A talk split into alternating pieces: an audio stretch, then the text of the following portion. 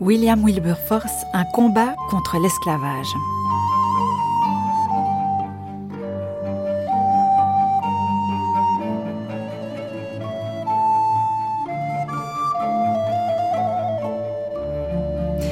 Nous sommes en Angleterre au XVIIIe siècle. Le pays est en pleine effervescence économique et sociale. Tenaillé par ses convictions chrétiennes, un homme devient acteur de résistance et milite contre la traite des Noirs jusqu'à obtenir gain de cause au Parlement. J'étais très ambitieux, a lui-même déclaré William Wilberforce en commentant son entrée au Parlement britannique. Il avait 21 ans. Mais alors que tout lui sourit, il est interpellé par l'inadéquation qu'il perçoit entre d'une part ses ambitions professionnelles et d'autre part sa foi chrétienne. En pleine remise en question, il rend visite à John Newton, ancien capitaine de bateau d'esclaves qui a écrit le célèbre chant Amazing Grace. Et c'est cet homme, imprégné du renouveau évangélique qui soufflait alors en Angleterre, qui l'encourage à rester actif à la Chambre des communes pour y servir Dieu. Et c'est ce que fit William Wilberforce au-delà de toute attente.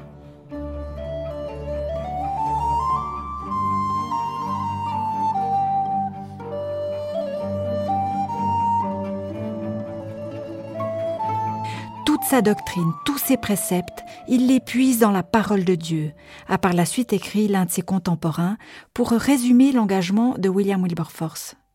Un engagement qui s'inscrit dans une Grande-Bretagne plongée en pleine révolution industrielle. Car avant de se propager dans toute l'Europe, c'est sur cette île que des transformations socio-économiques considérables vont avoir lieu dès 1760. La population se concentre dans les villes, elle s'accroît, la mécanisation, l'augmentation de la production palpitent au cœur d'une société marquée par l'esprit d'initiative et par le goût de la nouveauté. De fait, l'Angleterre est au tout premier rang de l'économie mondiale dès le début du XIXe siècle. Elle n'en est pas pour autant un paradis social, on s'en doute. La révolution économique s'y déroule au milieu de nombreuses souffrances. Et c'est dans ce pays en pleine mutation que William Wilberforce se lève, qu'il décide de se battre au nom de ce qui est devenu pour lui non seulement vrai, mais aussi essentiel, à savoir la dignité de la personne humaine, sa condition d'être unique et libre devant Dieu. Ces années de prospérité sont difficiles non seulement pour la classe ouvrière, mais aussi pour les esclaves. Le développement constant des colonies et des activités commerciales rapporte en effet du Sud non seulement des matières premières indispensables et de nouveaux marchés, mais il s'effectue sur le dos d'une main-d'œuvre à laquelle on n'octroie aucun droit. Les Noirs. Les Noirs transportés dans des cales de navires depuis l'Afrique jusque dans les colonies des Indes britanniques. Sur la base de sa foi chrétienne, William Wilberforce remet en question l'ensemble du système commercial mondial et il le combat politiquement. Pendant des années, il mène une bataille harassante, épuisante au Parlement, une bataille qu'il remporte enfin après plus de 40 ans de lutte. Les 500 000 êtres humains alors employés comme esclaves principalement dans les plantations de sucre des colonies anglaises sont libérés sous son impulsion.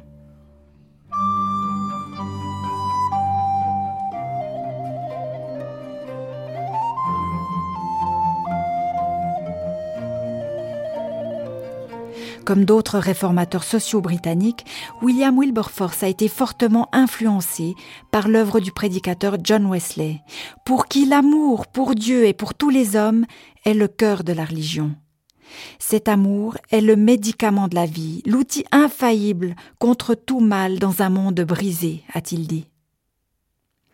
Dans cette Grande-Bretagne en pleine effervescence, un renouveau religieux appelé méthodisme émerge en effet, comme pour pallier au manque de l'Église officielle anglicane. À l'origine, il représente un authentique effort de réflexion religieuse et puis une révolte. John Wesley proclame notamment que la foi seule peut sauver et qu'elle vient du cœur, non de la raison. Son mouvement freine la déchristianisation qui est en cours dans les classes défavorisées, répond un idéal de solidarité humaine et aussi la conviction que l'harmonie des classes permet le progrès sans recours à la révolution. Converti à ce christianisme évangélique en 1785, William Wilberforce n'a de cesse de militer pour le retour aux valeurs de service et d'amour envers les plus démunis, comme les prisonniers, comme les enfants qui travaillent dans les mines et les industries. Il est convaincu que la lumière des chrétiens doit luire devant les hommes, en sorte qu'il voit vos bonnes œuvres et qu'il glorifie votre Père qui est dans les cieux, selon les versets de Matthieu 5 au verset 16. Avec obstination, il oriente ensuite son combat en faveur de l'abolition de la traite des Noirs et de l'esclavage. Année après année, il présente une motion en ce sens devant la Chambre des communes. Il y affronte l'hostilité de ses collègues Tories, les libéraux, dont la majorité est en faveur du maintien de la traite et de l'esclavage dans les colonies, considérées comme une base de la prospérité britannique.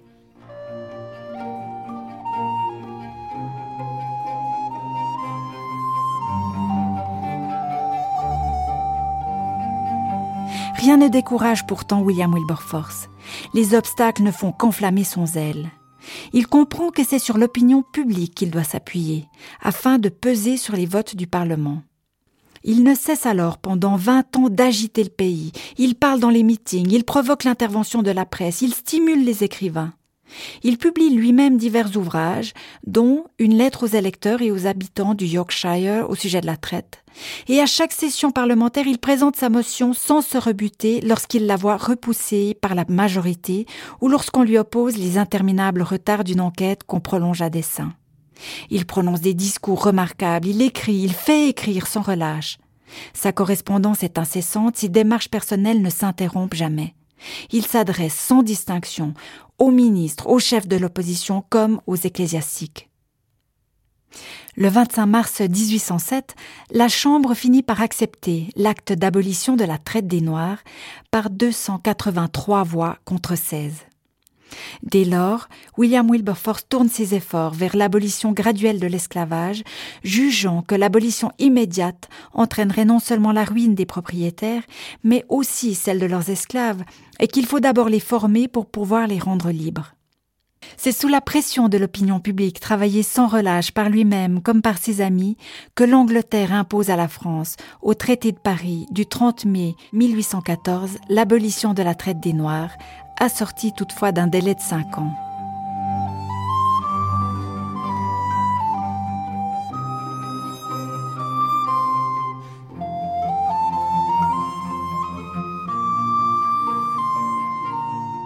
Sous son impulsion, une société pour l'abolition de l'esclavage est créée en 1823 en Angleterre.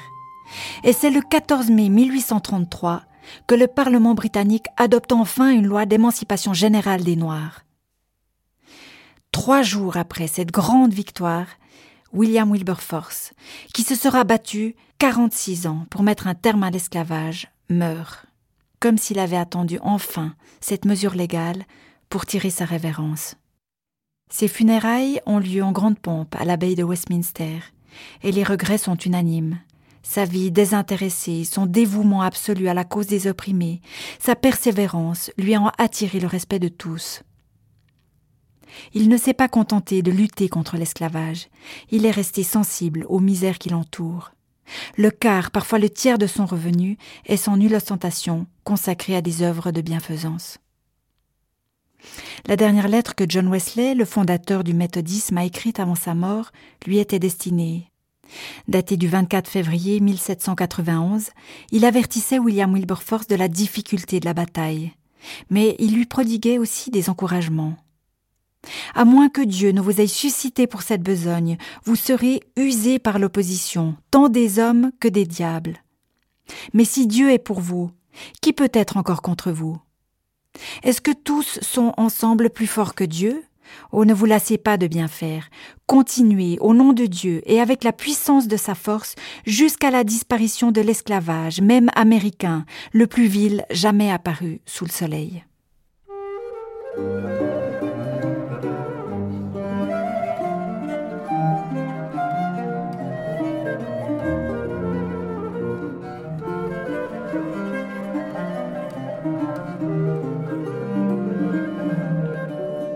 William Wilberforce est né dans le village anglais de Hull en 1759. Son père est un négociant et descend d'une ancienne famille. Si la santé de William a toujours été déficiente, il montre très jeune une vive intelligence, une grande facilité d'élocution. Il perd son père à l'âge de 9 ans et il se voit confier à un oncle et une tante dont l'influence spirituelle sera décisive et qui l'introduiront à John Newton et George Whitefield, l'une des grandes figures avec John Wesley du réveil religieux en Angleterre. Sa mère le reprend cependant et le place dans une institution à Poglington, dans le Yorkshire. Il y montre de bonnes dispositions, étant presque toujours le premier dans les différentes matières, même s'il se met au travail au dernier moment. Il entre au collège de Saint-Jean à Cambridge en octobre 1776, où il se lie d'amitié avec euh, William Pitt, futur Premier ministre.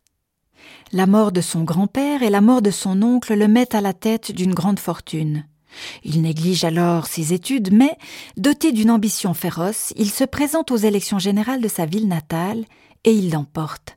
À 21 ans, il est membre de la Chambre des communes. Dès qu'il paraît à Londres, il est admis dans les meilleures sociétés et il se retrouve avec les personnalités les plus marquantes, dont son grand ami et condisciple d'études William Pitt. À la Chambre, William Wilberforce parle peu. Il conserve l'indépendance de ses opinions.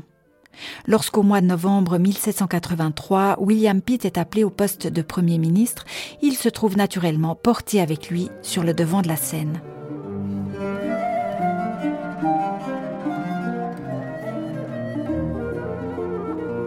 Il soutient vigoureusement la politique de son ami Pitt. De nouvelles élections ayant lieu au mois de mars 1784, il se rend à York afin d'y combattre l'influence des Whigs, les conservateurs. Il parle avec tant d'éloquence et d'à propos dans un grand meeting, il capte si bien l'attention de ses auditeurs que ceux-ci se déterminent aussitôt à le choisir comme représentant. Malgré sa jeunesse, et quoiqu'il n'ait point de relation dans cette province, l'opinion publique se prononce pour lui d'une façon si décisive que nul adversaire n'ose lui disputer la victoire. Après ce triomphe éclatant, il peut prétendre aux postes politiques les plus élevés. Mais son souci du prochain et son combat en faveur de la libération des Noirs prennent le pas sur ses ambitions personnelles. Voulant rester constamment en phase avec sa conscience, il n'hésite pas à sacrifier de vieilles amitiés. Ainsi, il s'éloigne de William Pitt lorsqu'il se prononce contre la guerre avec la France. Il se met fort mal avec la cour en refusant un supplément de traitement demandé pour le prince de Galles, héritier dissipateur des biens de la couronne. En 1797, il publie l'ouvrage Considération sur le système religieux dominant chez les classes élevées et moyennes de l'Angleterre, comparé avec le véritable christianisme. Ce livre a un succès extraordinaire. L'édition entière est épuisée en quelques jours et cinq réimpressions se succèdent en six mois, et d'autres interviennent encore par la suite.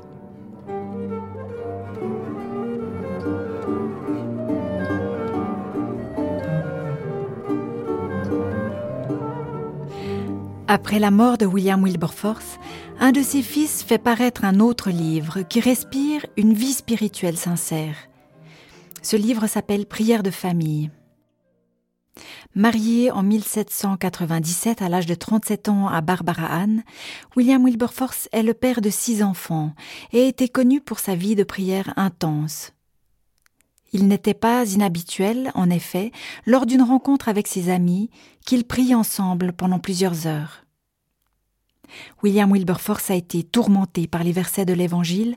Tu aimeras le Seigneur ton Dieu de tout ton cœur. C'est là le premier et le plus grand commandement. Et voici le second qui lui est semblable. Tu aimeras ton prochain comme toi-même. Il pensait que quiconque est touché par l'amour de Dieu n'aime pas Dieu seulement de tout son cœur, mais a aussi pour mission d'aimer tous ceux qui ont été créés par lui. L'amour de Dieu et l'amour du prochain sont inséparablement imbriqués l'un dans l'autre. Cependant, le prochain n'est pas seulement l'individu, mais le commandement d'amour s'étend aux sociétés, aux cultures et jusqu'au bout de la terre, estimait-il. Comme d'autres, William Wilberforce a voulu porter la vie du Dieu qui fait toutes choses nouvelles dans tous les domaines de l'existence humaine et faire savoir que Dieu rend possible une nouvelle vie par son Fils Jésus-Christ, la vie éternelle, mais aussi la vie humaine, ici et sur cette terre. C'est pour cela qu'il ne faisait pas de distinction entre les activités dont l'objectif est l'évangélisation et celles à buts sociaux. Tout ce qui naît d'une relation d'amour pour Dieu servira à ses fins, à sa louange et à l'avancement de son règne.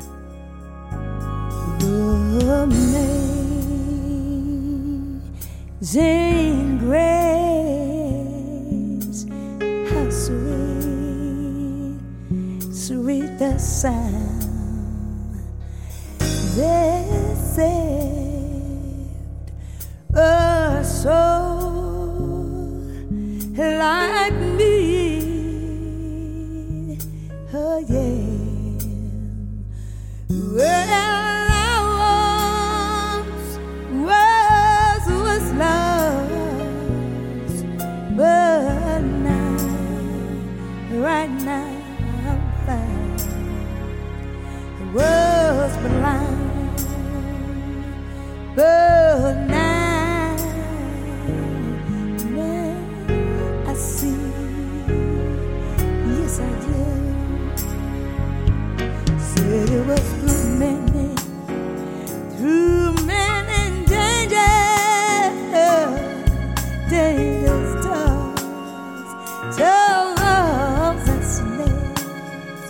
There